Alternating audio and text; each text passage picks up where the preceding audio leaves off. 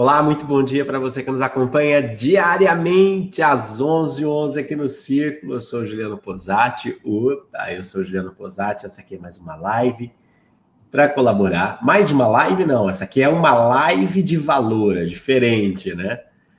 Uma live para colaborar para que você realize o seu potencial de boa no fluxo. Muito bom estar com vocês. Muito bom dia, Maria Isabel, Pamela, muito bom dia para todos vocês que nos acompanham. Hoje nós vamos falar sobre hermetismo. Quinta-feira, quintas-feiras herméticas no círculo, né? Nós vamos falar um pouco sobre hermetismo e sobre um princípio que é o princípio de polaridade, não é? E o princípio de polaridade ele é particularmente útil nos tempos que nós estamos vivendo, porque mais do que nunca nós precisamos elevar a vibração do nosso pensamento, mudar o padrão do nosso pensamento. E o princípio de polaridade, em parceria com o princípio de vibração, ele vai nos oferecer uma ferramenta de compreensão para esses processos de transmutação mental. O que é a transmutação? Mutação, não é? Transmutação é a alteração quando nós conseguimos sair de um estado mental para outro, às vezes mais elevado, às vezes menos elevado. Quando você transmuta um estado, quando você altera ou exerce o controle sobre um estado mental, em verdade, o que uhum. você está fazendo Tô tentando me achar aqui na cadeira, não tô conseguindo. Deixa eu ver. Pronto.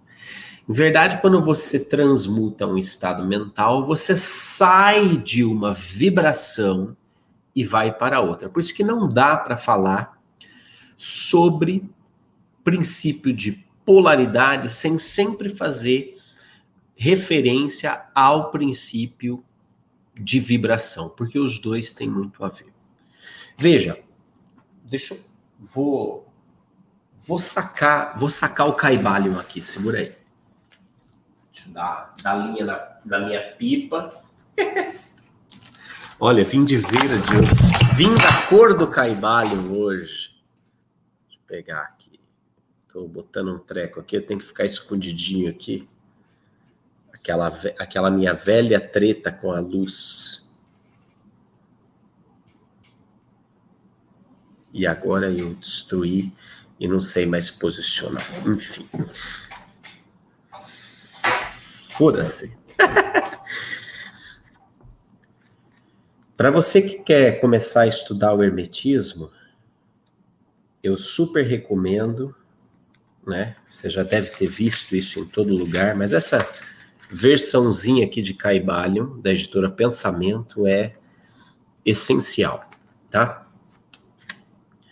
Quero pegar o princípio aqui para você.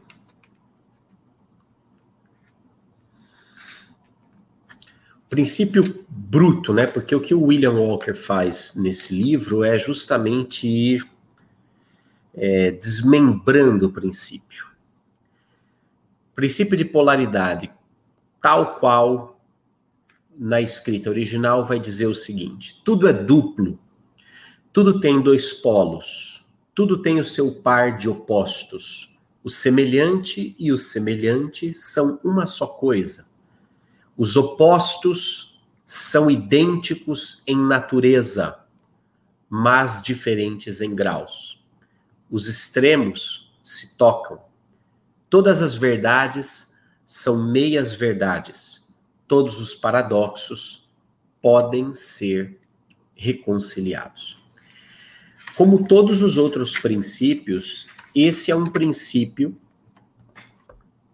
que representa o universo em todas as suas dimensões e expressões.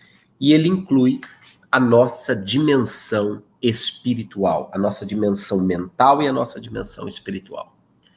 Vamos partir do pressuposto aqui. Não é? está dizendo aqui, ó, opostos.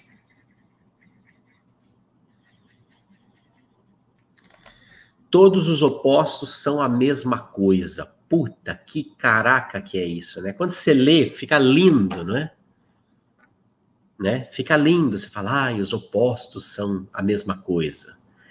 Puta, o que, que isso quer dizer na prática? Não é? E como é que eu uso isso na minha vida? Percebe? Porque você lê e o texto contém todo o conhecimento ali, mas e daí, na prática da vida, como é que funciona? Não é? Como é que eu. Você sente o princípio de polaridade na sua vida? Você se sente, às vezes, dividido entre dois opostos? Escreve para mim aí no chat.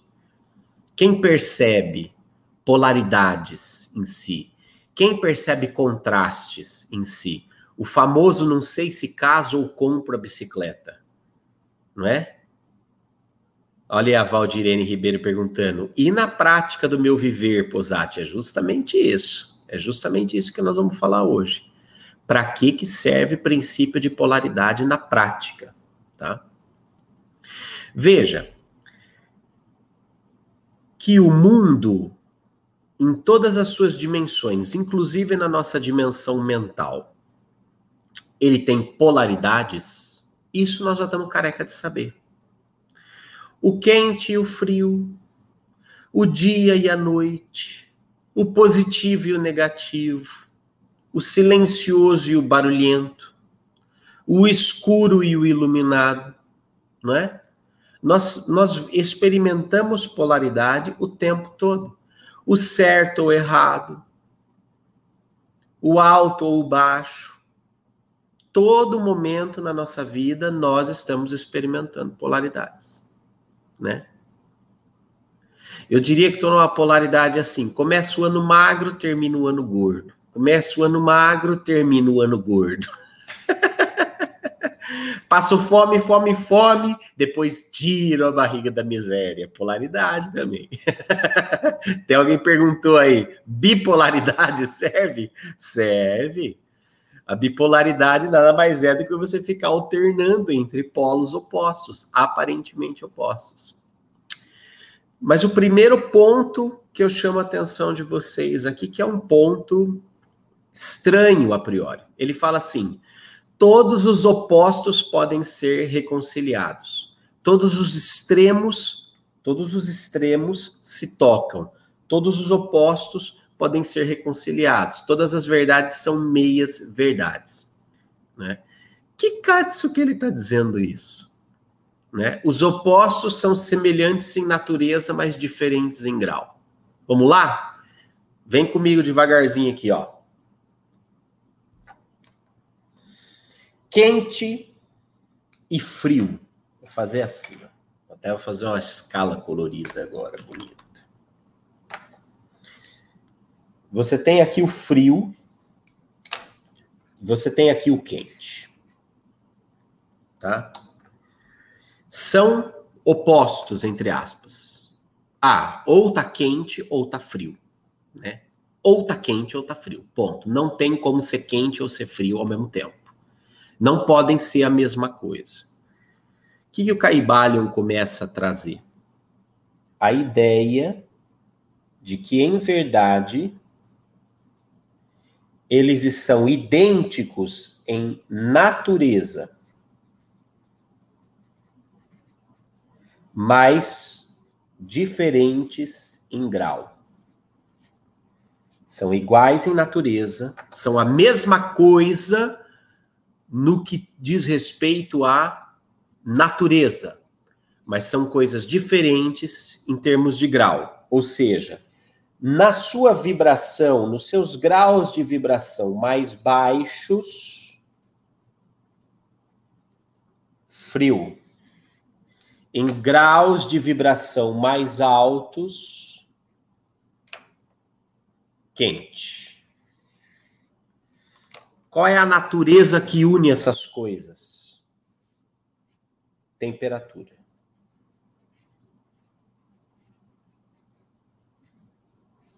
Estou passando conceito aqui meio meio professor de cursinho, mas você já vai pegar. Deixa eu baixar aqui um pouquinho para você ver.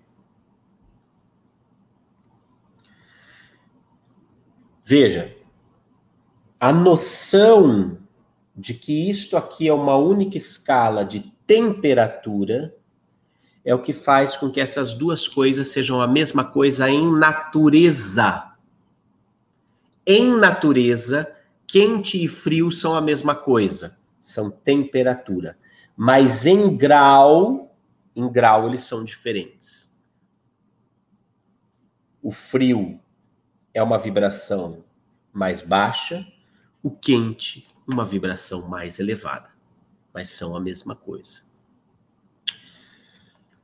Daí que veja só, você pode transmutar coisas de mesma natureza, e isto vale para o seu plano mental. Você pode transmutar coisas de mesma natureza na sua mente. Exemplo,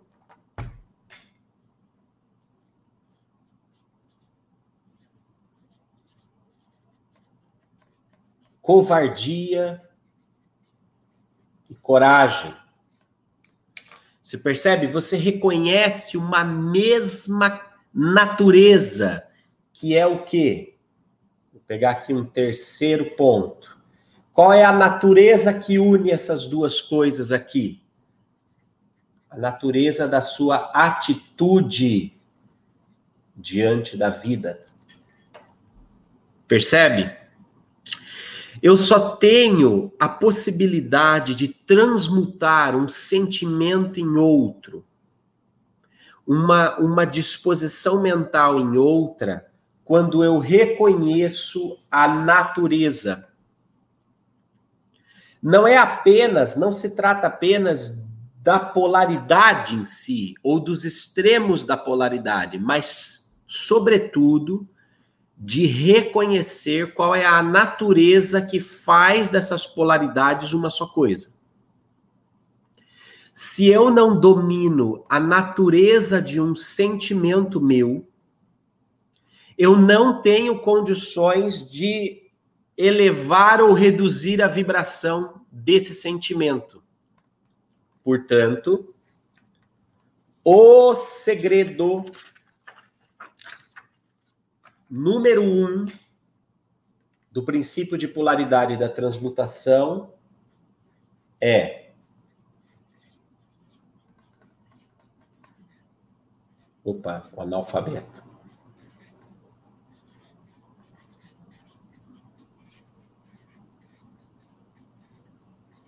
Analfabeto de novo. Reconhecer a natureza do que eu estou sentindo reconhecer a natureza daquilo que está em mim. Como é que eu reconheço a natureza do que está em mim? Primeiro, primeira coisa, eu preciso dar nome para isso.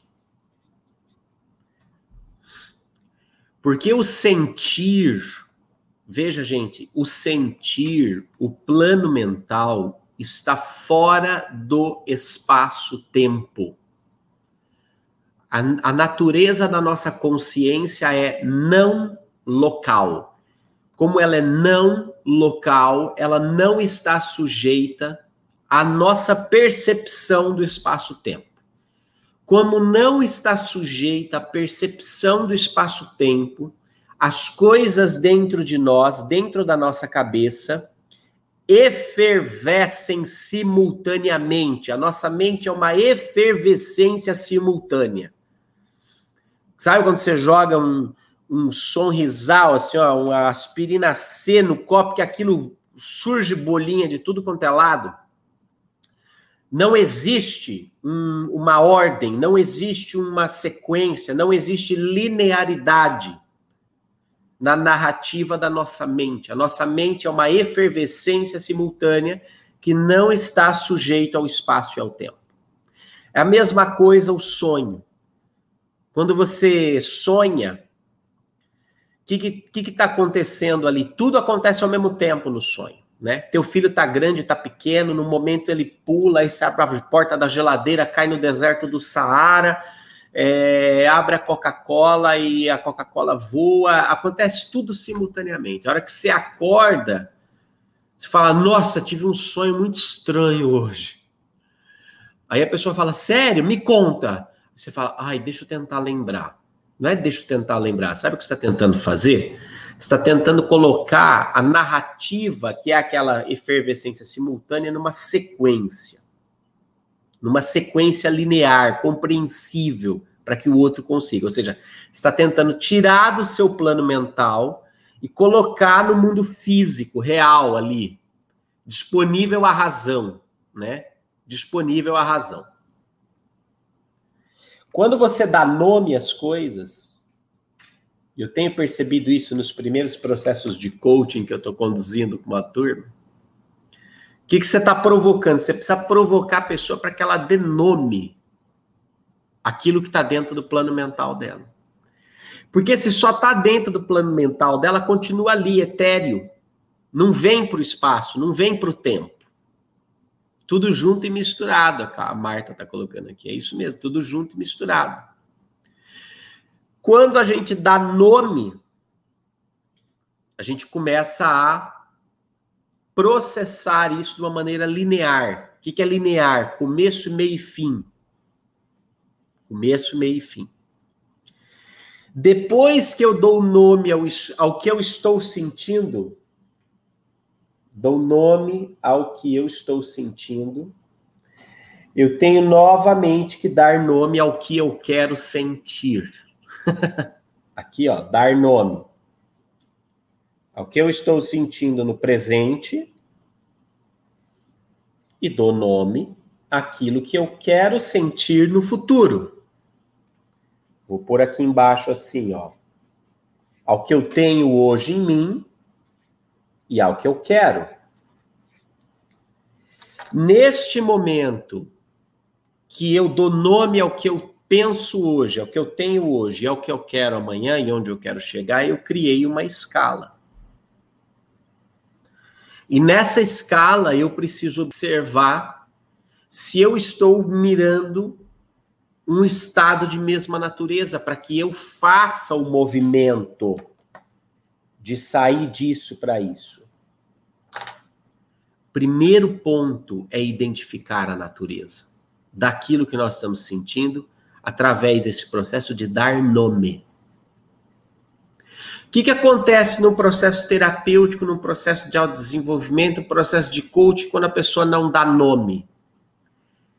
Em geral, ela fica comendo pelas beiradas e se negando. Percebe? A pessoa fica se negando. Exemplo: todo mundo está vendo que a pessoa está irritada, mas ela não. Não, eu sou uma pessoa calma, eu não fico irritado, sou uma pessoa calma. Eu não, eu não tenho nem paciência para esse tipo de conversa, porque eu sou uma pessoa calma, eu não estou irritada. Como é que é? Como é que é? Né? Para com essa porra dessa conversa, eu não tô irritado.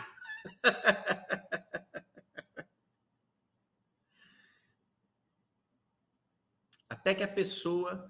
Para com isso, eu não, eu não sei o que está acontecendo. Até que a pessoa cai em si e fala assim: puta, eu tô irritado. Eu estou irritado. Quando ela dá nome para isso, é o primeiro passo para fazer a transmutação. Eu estou irritado. Como é que eu quero estar? Sereno.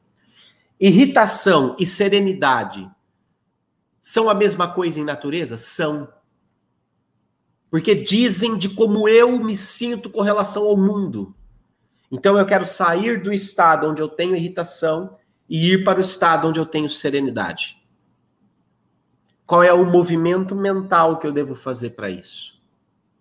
Percebe? Eu dei nome para um, dei nome para outro. Qual é o movimento mental que eu devo fazer para isso? E aí entra uma dica muito interessante, que é o que eu já fiz no meu passado, pergunte-se a si mesmo. Vou pegar o exemplo da irritação versus serenidade. Então aqui, ó, eu estou irritado e eu quero estar sereno. principalmente pela abordagem de psicologia de pontos fortes, a gente costuma dizer que o caminho está dentro de você sempre, tá? Nós todos temos caminhos e fortalezas e meios e o saber já está em nós. A gente só precisa lembrar. Então, por exemplo, quero sair da polaridade da irritação para a polaridade da serenidade. Reconheci que eles são de mesma natureza porque eu triangulei eles como é, a minha a forma como eu reajo ao meio. Quando eu penso assim, a forma como eu reajo ao meio, eu identifico uma natureza que estabelece aqui a régua entre irritação e serenidade. Daí vem a dica de trabalho. O que eu já fiz no passado, ou o que eu fiz no passado, quando eu vivi serenidade. Eu, na minha vida. Eu já vivi serenidade na minha vida? Bom, provavelmente você já viveu serenidade, porque senão você não saberia que você quer serenidade. né? Você sabe o que é serenidade. Você já viveu isso em algum momento, você já sentiu o gosto disso em algum momento, o cheiro disso em algum momento. Certo? Certo. O que, que aconteceu? O que, que precisou acontecer na sua vida, ao seu redor, para você viver essa serenidade? Pensa. Mas não aquilo que veio de fora para dentro, aquilo que você viveu porque quis, por sua atitude. Porque transmutação mental é aquilo que está no seu controle. Não adianta você falar assim, ai, Posati, eu vivi muita serenidade quando eu estava ganhando 25 mil reais por mês, as minhas contas estavam pagas, eu guardava dinheiro. Bom, tem alguma coisa que você pode fazer hoje para transmutar a tua mente que faça você ganhar 25 mil reais novamente? Percebe? Não. Ou até pode ter, não sei, mas Percebe que é uma, é uma, uma variável que não é você? Não é você. Não, então não dá, né? Não dá. Não, eu vivi serenidade quando eu eu vivia em melhor serenidade quando eu acordava cedo e a primeira coisa que eu fazia era um momento de meditação e sintonia de manhã. Aquilo organizava o meu dia e eu vivia com mais serenidade. Então, você já tem uma dica. Ok, o processo de transmutação, para mim, vai funcionar se eu meditar 10 minutos todo dia. Ou então, eu me sentia mais sereno quando eu tinha uma lista clara de coisas que eu tinha que fazer e eu, depois de fazer a lista, eu elencava com números a ordem de prioridades. Porque isso me dava clareza do que eu tinha que fazer no meu dia, e eu sabendo com clareza o que eu tinha que fazer no meu dia e aquilo que era mais importante menos importante, eu ficava mais sereno. Pronto. Organização. Organização de tarefas como caminho de transmutação mental. Manuele está dizendo, ó, meu processo de serenidade é cerveja no fim do dia. Válido. Válido, Emanuele. Sabe por quê? Não é bem a cerveja, Emanuele. O teu processo de serenidade, no caso, é o alívio da sua tensão. Porque todo mundo, o que, que é o estresse, o que, que é o burnout? Todos nós temos aqui assim, ó, temos um certo acúmulo de tensão e nós temos aqui uma tolerância. O que, que vai acontecendo? Nós vamos trabalhando, trabalhando, trabalhando. Cara, a minha tolerância com o WhatsApp e notificação tá zero, inclusive. Deixa eu desligar isso aqui. Coisa chata. Vou dar um exemplo. A gente não desliga nunca o caralho do telefone que, que vai acontecendo? O nosso estado de tensão vai aumentando. E todos nós temos um limite de tolerância. Isso aqui é limite. Se eu não tomo atitudes para liberar essa tensão, eu ultrapasso o meu limite de tolerância. E aqui, ó, burnout, estresse, irritação. Então, quando a Emanuele falou aqui, pô, minha cervejinha é o meu processo de serenidade, o que, que ela está fazendo? Ela vem no estado de tensão e quando está chegando aqui perto, ela vai para o happy hour. Aí esse estado baixo. Aí começa o dia de novo, outro dia, outra semana, começa a subir de novo. Quando está lá perto do limite de tolerância, ela derruba. Isso é transmutação. Então, no caso dela, isso não é regra, tá? Isso não é regra. No caso dela, a transmutação dela vem pelo quê? Pelo alívio do estado de tensão.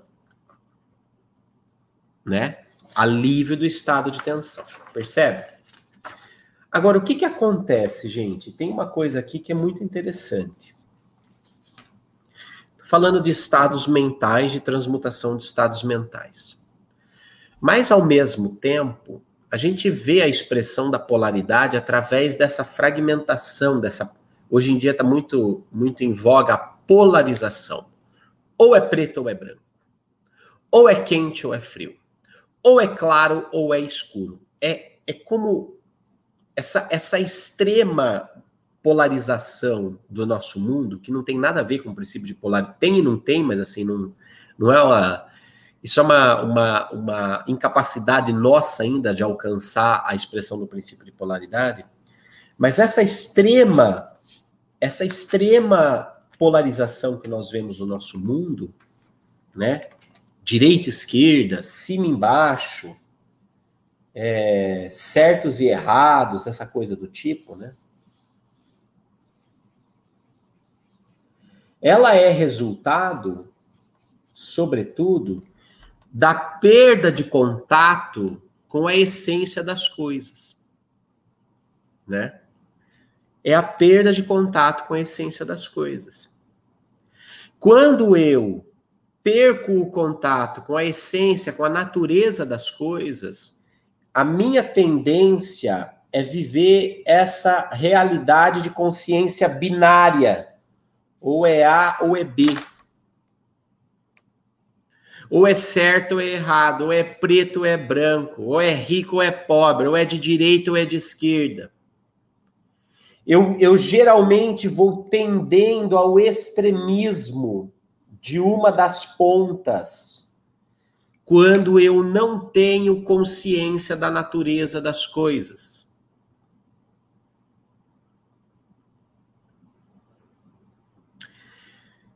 E muitas vezes nós vamos encontrar conflitos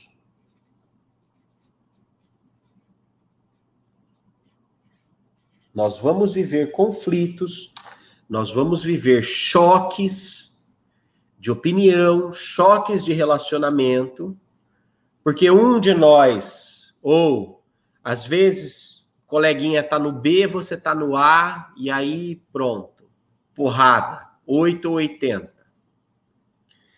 Tem-se uma dificuldade, primeiro, de se identificar o centrão aqui, os diversos espectros da realidade, porque a realidade nunca é 100% A ou 100% B, né? É tipo assim, é, é, as pessoas não são personagens de novela, sabe? Personagem de novela. Ou o personagem de novela é bom ou ele é ruim, já percebeu isso? Ou o vilão é vilão, o vilão é um filho da puta, é um desgraçado, ele é 100% mal, falso, assassino 100% do tempo. E o bonzinho é bonzinho também 100% do tempo, né? É a Ruth e a Raquel. Ah, a Rutinha é a boa, né? E a Raquel é a ruim. É, é sempre isso, é sempre Ruth ou Raquel.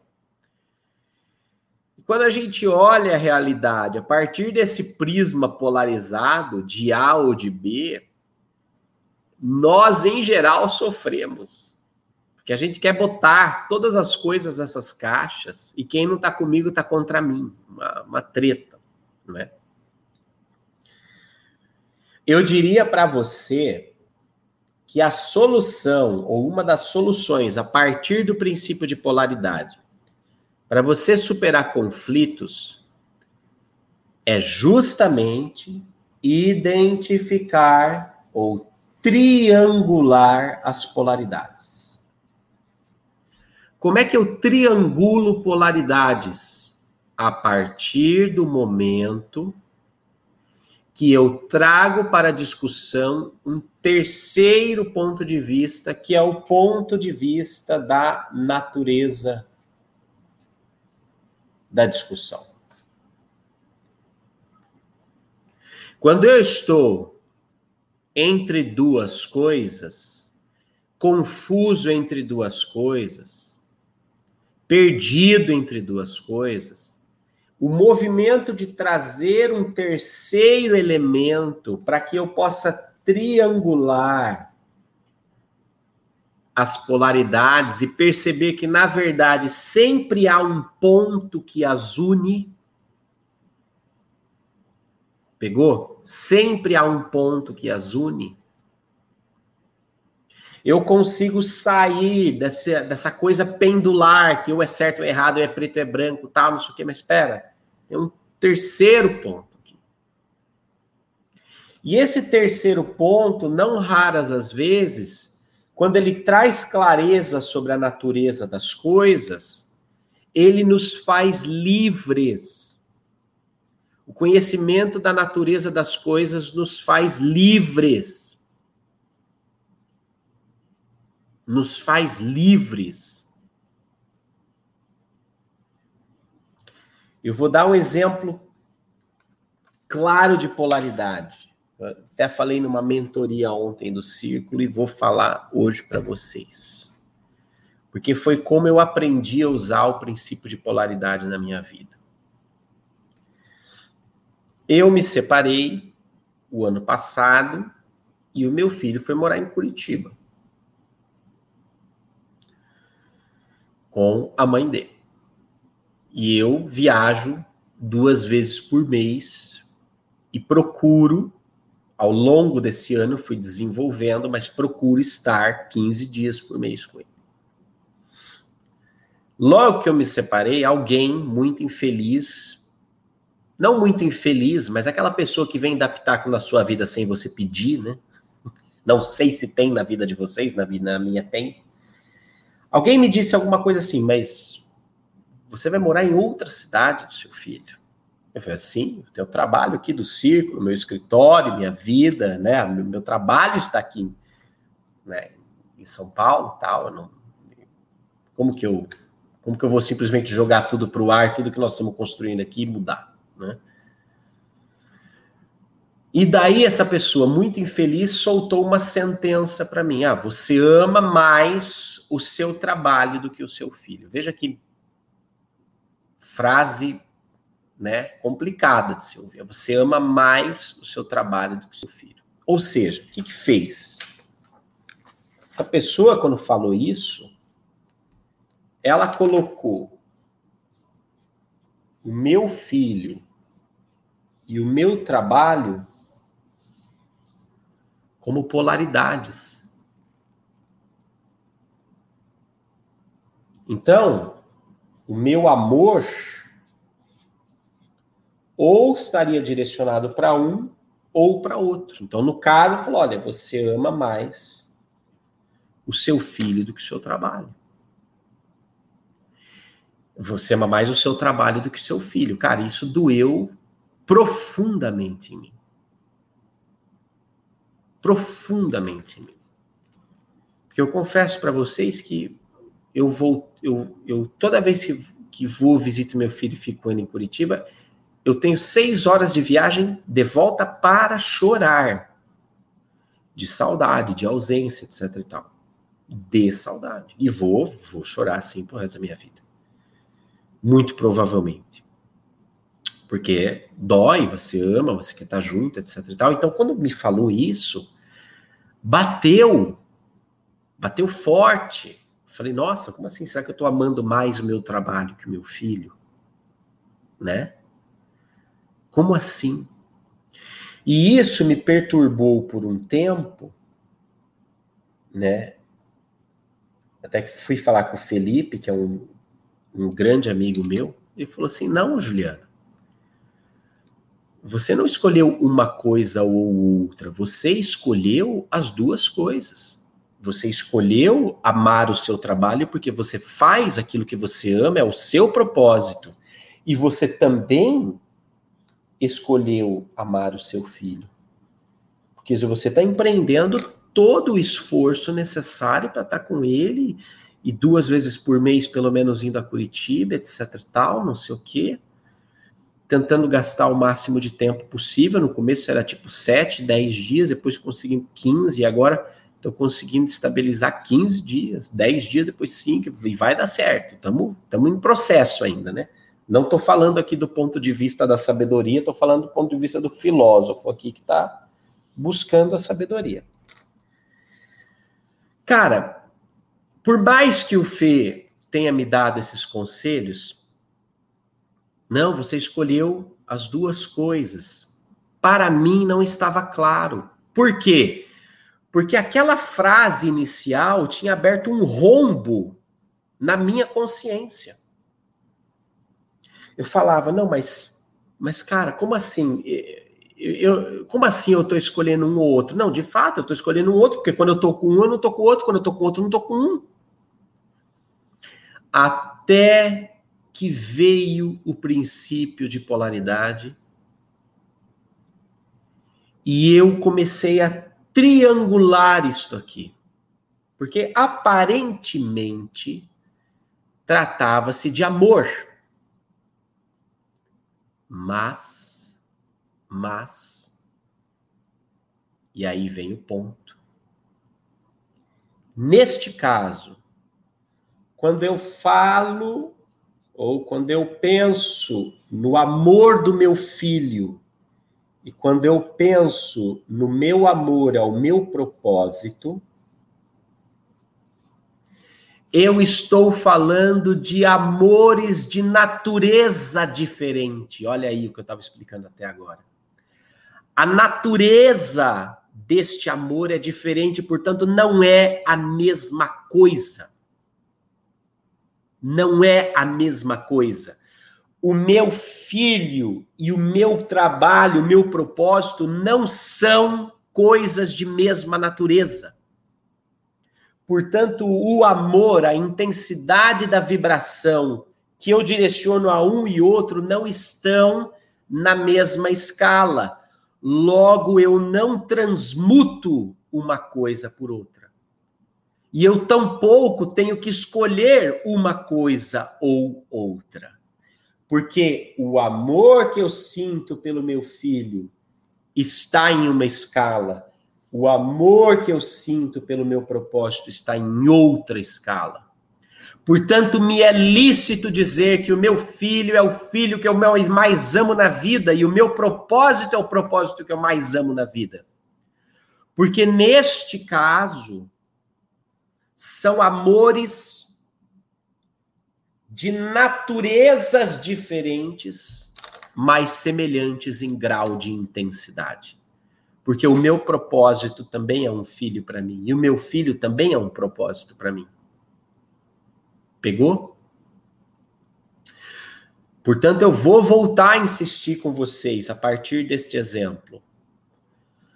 A principal chave para que você consiga aplicar o princípio de polaridade na sua vida e compreender, sair dessa coisa da, da, da, da indecisão, da, da, da fragmentação, da polarização, a primeira coisa a ser feito é a identificação da natureza das coisas que você está comparando.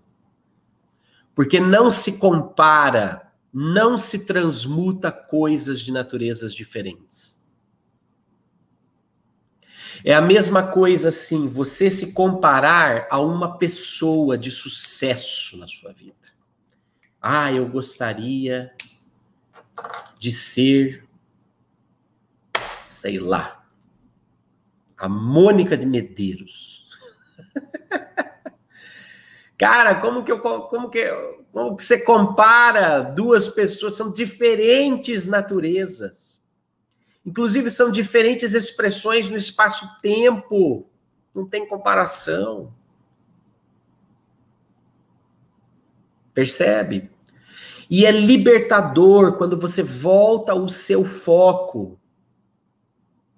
Quando você volta o seu foco para o reconhecimento da natureza daquilo que você está sentindo.